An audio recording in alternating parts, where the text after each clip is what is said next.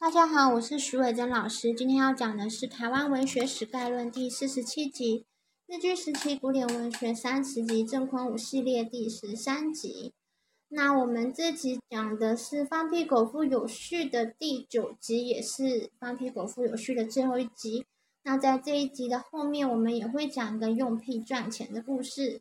那重要的是呢，就是在上一集的时候呢，我们其实有讲到一个荆轲刺秦王，它里面有讲到很多的人物嘛。那我们这一集呢，会讲到其中的几个人物。所以大家如果忘记上一集的内容，或是没有去看上一集的内容的话，要记得去回顾一下上一集的内容哦。好，那我们现在来看一下我们这一集的内容。如乃欲斩披风，志士较快。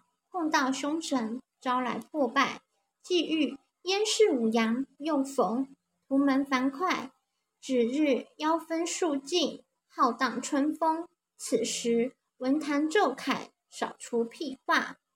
如乃欲斩屁风，这个“如”就是你的意思嘛？“乃”就是如果的意思，“欲”就是想要的意思，“展”就是展现。屁风呢，就是放屁狗的臭屁所吹出来的那个风。那这边呢是指说，作者认为文坛里面不好的风气，所以如乃欲展披风，就是你如果想要展现你的臭屁的话呢，那你是怎样呢？你是自恃较快，自呢就是你自己自以为是啊，自恃就是以这样的仗势的，较快呢，较快的意思就是诡辩多诈的意思。碰到丧门，这个碰呢，就是跟十步的这个碰是一样的意思。那丧门呢，就是一个星星的名字。传说丧门星现了，丧门星出现在天空上的时候呢，就会有死伤等事情，就是不好的事情发生了。那他后面也会有说，碰到丧门会怎样？招来破败，破败就是常败、破旧、败坏之类的，就是毁坏之类的东西。那怎样子的毁坏呢？就是既遇燕氏五阳，又逢图门樊哙。那这个际遇跟又逢，就是说你又 A 且 B 的意思。就是你既然遇到了燕氏五阳，又遇到了图门樊哙。那燕氏的意思呢，就是燕国的世界；五阳就是指秦五阳啦。那我们上一集有讲。那类似的成语还有燕氏九人。那燕氏九人就是原本是在指说战国时期燕国世阶的勇士荆轲啊、高渐离等人。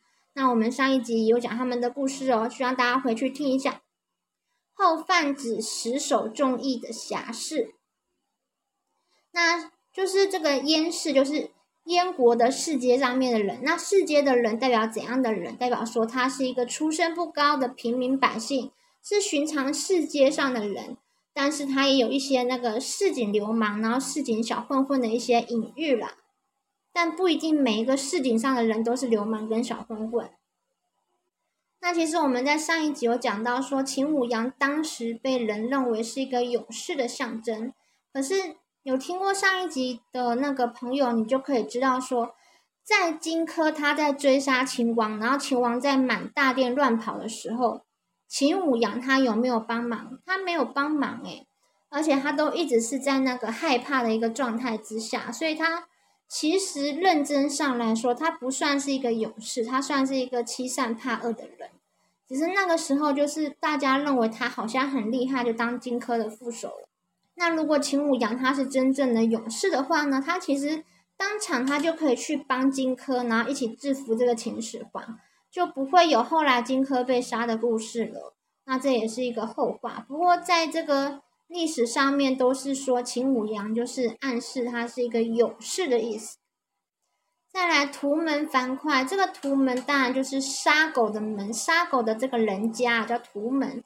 樊哙呢，他是沛县世街的狗屠夫，他是西汉的开国功臣之一。他是娶刘邦的老婆，就是吕后的妹妹吕须，就是他跟刘邦的关系是连襟，因为他们是就是姐姐是嫁给刘邦，然后妹妹吕须是嫁给这个樊哙。那这个武阳跟樊哙他们的职业都是土狗的，就是杀狗的狗屠夫这个样子。那这也是深深的呼应这个放屁狗，就是杀了这些放屁狗们这个样子。那因为放屁狗又遇到秦舞阳，然后又遇到樊哙，所以呢，指日妖分数尽。那指日就是为期不远的意思，妖分就是妖气的意思。那什么是妖气？就是臭气啦，就是放屁狗放的臭屁这样子。那数尽呢？它是清扫跟平定的意思，就是不久之后这些臭屁都会被清扫跟平定了。浩荡春风，它又是一个成语，它叫做东风浩荡，又叫做春风浩荡这样子。那东风就是春风的意思，浩荡春风就是形容春风吹拂大地啊，大地即将万象更新，面貌焕然的感觉。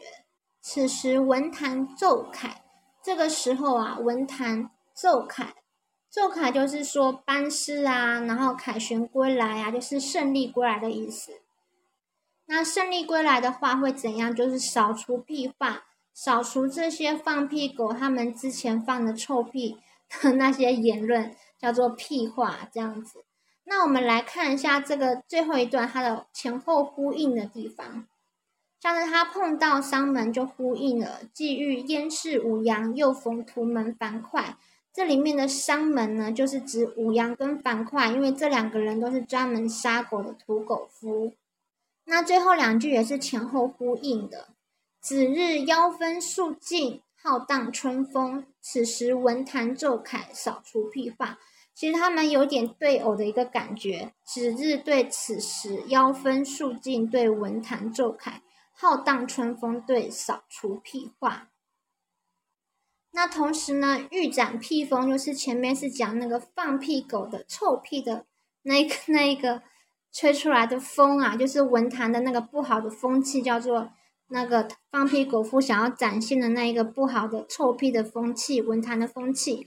那对上了什么？对上浩荡春风，就是当然这地这边的这个形容就是敌我的阵营嘛。像是呢，郑匡武他是旧文学的阵营，那所以他就会认为放屁狗是 新文学的阵营啊，这样子，那就是一个嗯很巧妙的一个暗喻。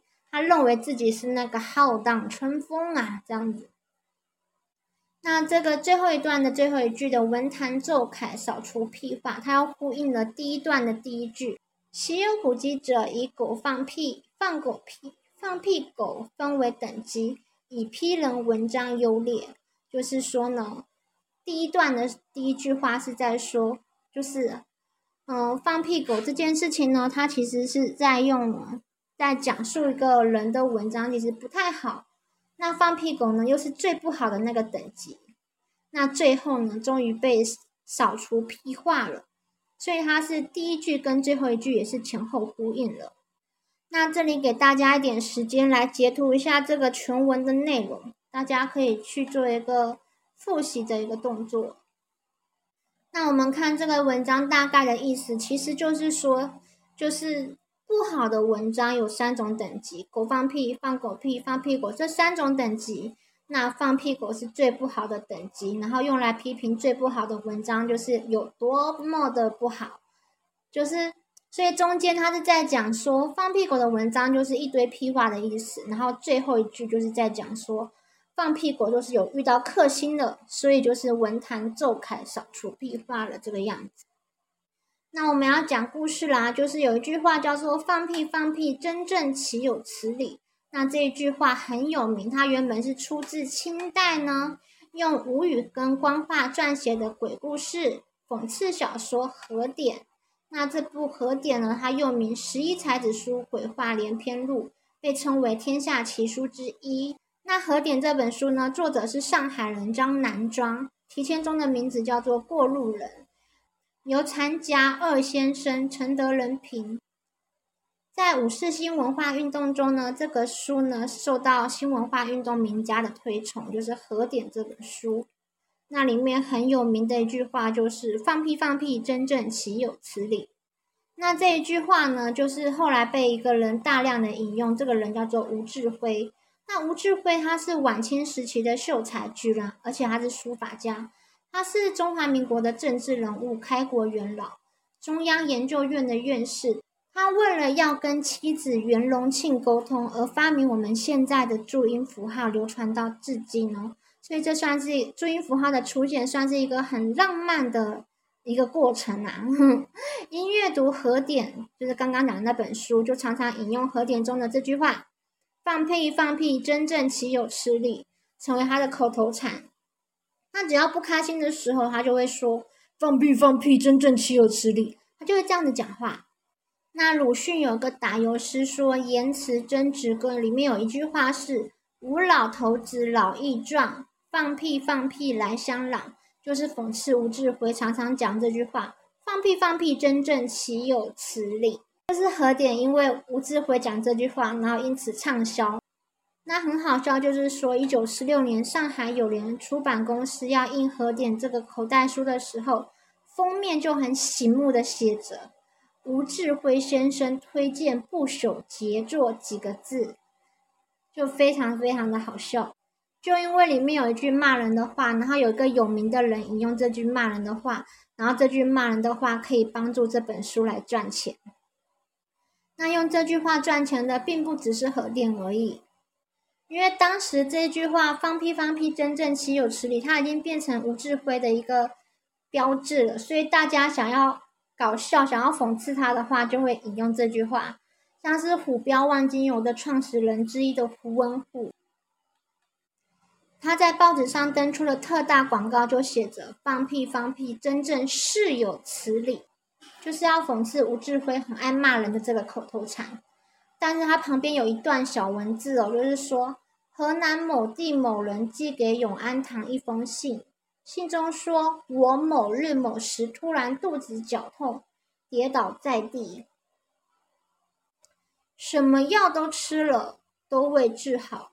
后来我拿出一盒万金油，刮了一大块，用开水送服。过了不久，只觉得肚子里叽里咕噜响得厉害，放了几个大屁就全好了。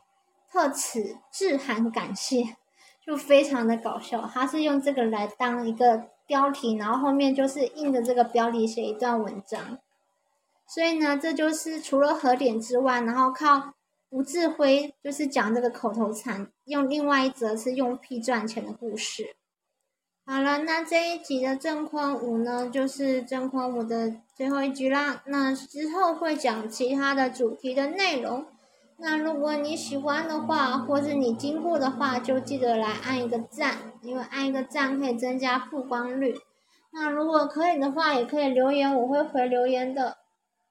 那你也可以讲讲你对这一集的一些心得感想之类的，大家互相交流一下。嗯，谢谢收听，拜拜。